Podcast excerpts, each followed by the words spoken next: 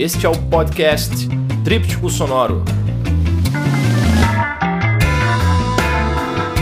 Quinzenalmente, indicaremos para vocês três discos dos mais variados gêneros musicais. Sejam bem-vindos!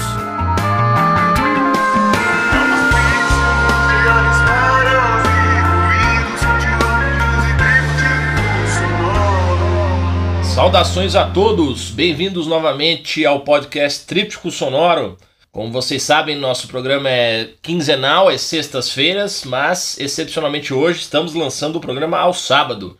Aqui você encontra a papa fina, a manga tipo exportação, o produto selecionado, aquelas músicas, aqueles discos que são especiais são diferentes da maioria, que tem algo a nos dizer, que tem algo que os destaca da multidão aí de discos lançados. Não sei se vocês sabem, mas todos os dias são lançadas nas plataformas mais de 40 mil faixas no mundo todo. 40 mil músicas novas todos os dias. Muita coisa, é um número até assustador. Então, se a gente precisa selecionar. Não dá tempo de ouvir tudo. A maioria das coisas também não é lá muito boa, então a gente precisa de algum tipo de curadoria para conseguir navegar nesse oceano musical que se tornaram as plataformas. Nesse sentido, começo com um disco de uma banda da Finlândia chamada Pep Deluxe e o disco denominado Queen of the Wave. Foi lançado em 2012. Algumas plataformas, o Spotify, por exemplo, traz o disco como 2011, mas está errado. O disco foi lançado em 2012. Né? Saiu por um selo em parceria com o selo do Sufjan Stevens.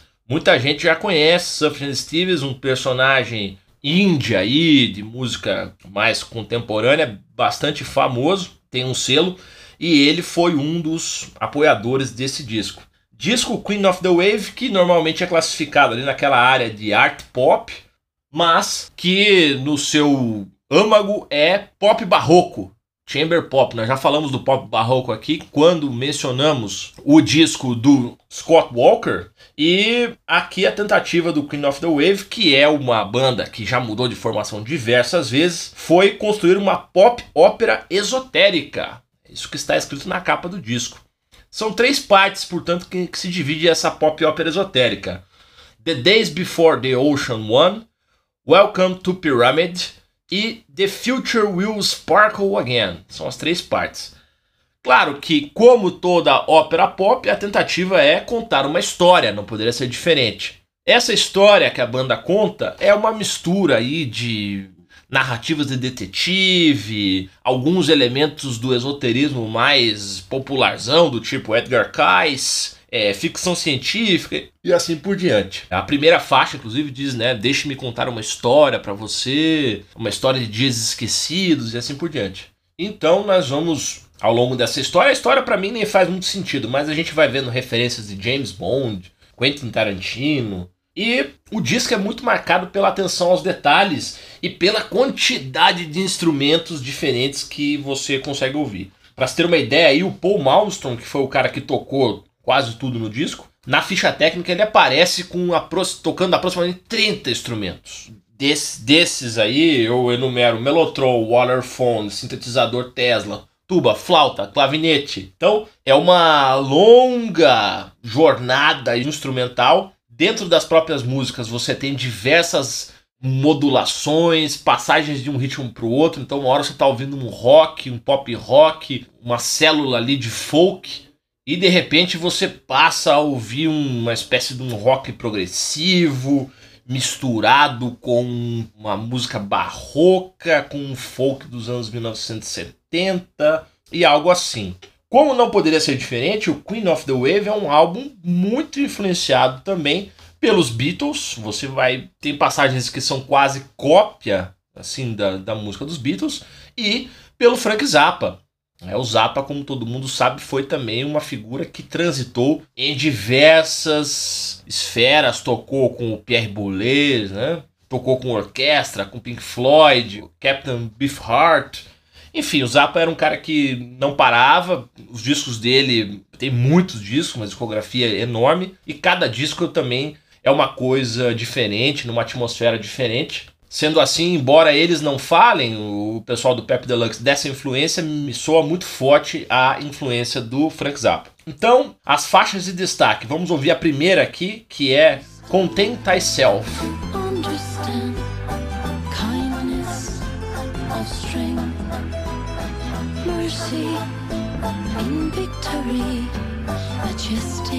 Foundation.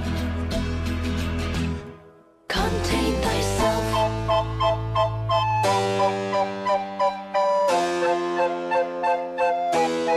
Contain thyself.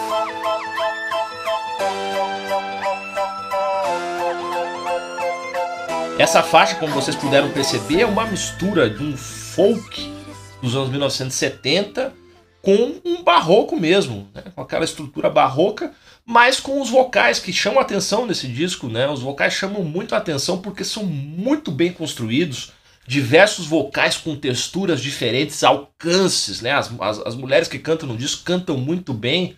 Então esse é de fato um ponto forte no disco. Nessa faixa a gente pode perceber isso. E a outra, a outra faixa que eu destaco é Temple of the Unfed Fire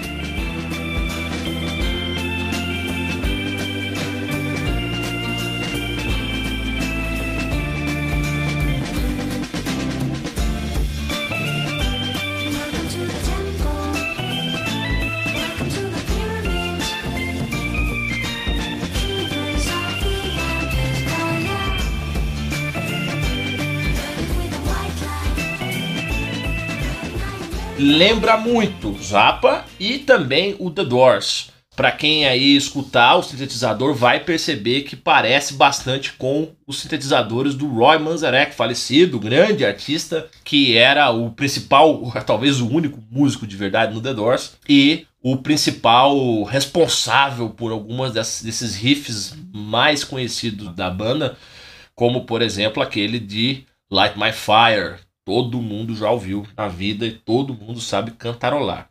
Se você não tiver paciência para ouvir o disco inteiro, é um disco longo, então escute pelo menos essas duas faixas. Dá uma sentida, veja lá se te, se te agrada. Muita gente não gosta desse disco porque acha ele muito derivativo, né, que é a palavra assim técnica para falar de discos que são mera imitação. Quando você não souber como se expressar para falar de que alguém é um plagiador, você diz, essa pessoa é muito derivativa. Mas eu não acho. É um disco que a proposta justamente é trazer essas referências todas e tentar amarrar essas referências num conceito. Nessa tentativa, para mim, o Queen of the Wave é um grande disco, um disco muito bom, bem diferente daquilo que a gente está acostumado a ouvir também, vale a pena. Então, essa é a nossa primeira indicação aí.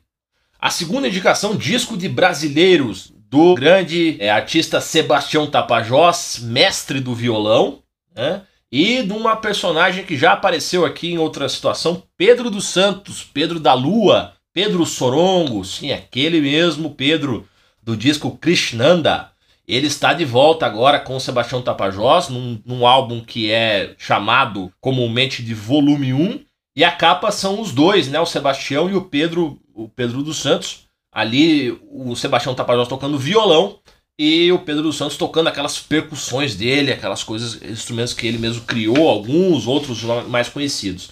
Curiosamente, esse disco é, de 1972 saiu pelo selo Trova, que foi um selo muito importante criado em Buenos Aires, na Argentina, e que gravou muita coisa do Vinícius de Moraes, da Maria Creuza também, figura carimbada da bossa nova, do Toquinho e principalmente discos do Astor Piazzolla. É o Piazzolla também já apareceu aqui não como artista indicado, mas é como alguém que transitou aí de forma bastante importante com artistas da música nacional. Então, esse selo lançou o disco do Sebastião Tapajós e Pedro dos Santos em 1972. É, as músicas que se destacam é Munganga, a primeira, que nós vamos ouvir aqui um trecho para vocês sentirem é, faixa do Pedro dos Santos. Vamos lá, vê uns macacos, alguma coisa assim que, que são bem curiosos é o som. Vamos ouvir.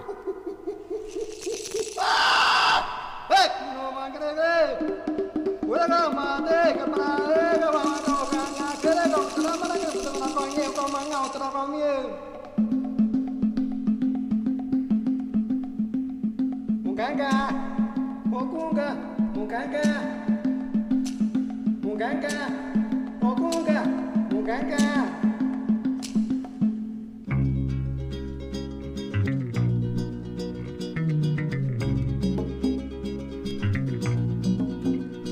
Oxalá, Obatalá, Orixalá. E aí depois que é, tem essa, esse trecho com esses sons, a gente vê que já entra né, aquela, as frases sobre Oxalá, Obatalá, Orixalá, já entra naquele ritmo muito brasileiro mesmo, bastante marcado, por exemplo, no disco dos Afro Sambas, né, de Vinícius e Baden Powell.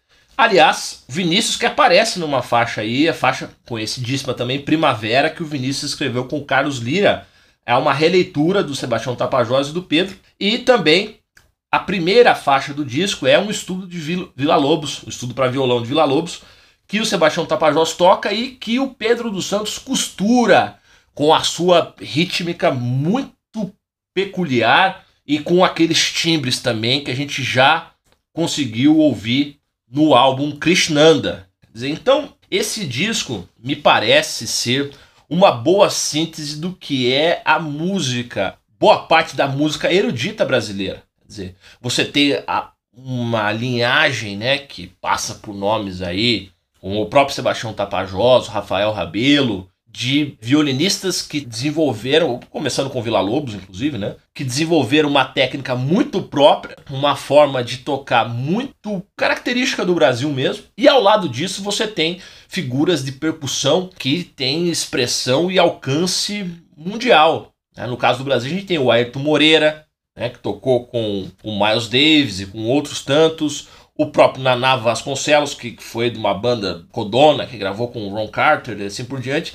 Quer dizer, me parece que os nossos grandes artistas, que se destacam mesmo assim, eles estão ou no violão ou na percussão. Aí fica, é uma tese que eu acabei de criar. Não sei se é verdade, talvez não seja, mas fica como uma possibilidade aí no ar. Sebastião Tapajós e Pedro Santos, 1972, disco volume 1. Muito bacana, vale a pena. Por último, um disco também vou falar brevemente dele, é de uma pianista polonesa chamada Hania Runny. A Hania gravou, esse, esse é o segundo álbum dela, se chama Home. Disco lançado em 2020, recente o disco, portanto, que está ambientado ali naquela faixa de, do, da música clássica, moderna, da música ambiente, muito parecida com aquela que fez em algum momento, né? o Brian Eno também. Home, portanto, é um disco hipnótico, meditativo e que nos transporta para diversas paisagens. Quando você ouve, às vezes parece que está na beira da praia, depois num deserto, em outro momento perto de uma montanha de gelo. E assim a Honey Runny vai nos transportando por esses ambientes todos e por essas atmosferas musicais. A Hania é formada em, claro, piano clássico, vive aí transitando entre Varsóvia e Berlim. E as duas faixas que chamam a atenção, a primeira delas é, é Nest, porque nessa faixa a gente consegue ouvir a Hania Runny cantando.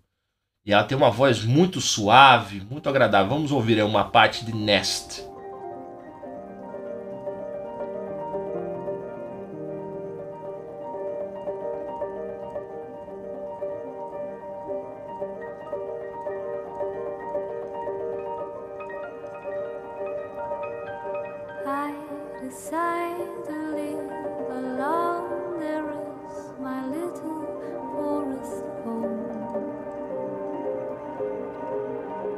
E a segunda faixa que chama atenção é Zero Hour, porque justamente em Zero Hour a Hannah Runny faz uma pequena incursão na música eletrônica. Ela adiciona elementos eletrônicos ao seu piano e o resultado é muito agradável, porque essa mistura de música eletrônica com piano, a gente tem duas possibilidades. Ou você tem uma música muito elegante ou música de elevador. Ou de banheiro, né? Pior ainda, banheiro, banheiro de hotel às vezes toca alguma, alguma coisa nesse sentido aí, tá? No caso de Zero Hour, a Honey Runny conseguiu um equilíbrio perfeito entre essas duas possibilidades musicais, a, a música eletrônica e o piano já numa tessitura mais clássica. Home, Honey Run, você pode ouvir para estudar, para escrever, coloca ele meio de fundo, assim, uma música mais tranquila, que certamente vai te ajudar a se concentrar e a ter ideias também. É isso, espero que tenham gostado e até a próxima!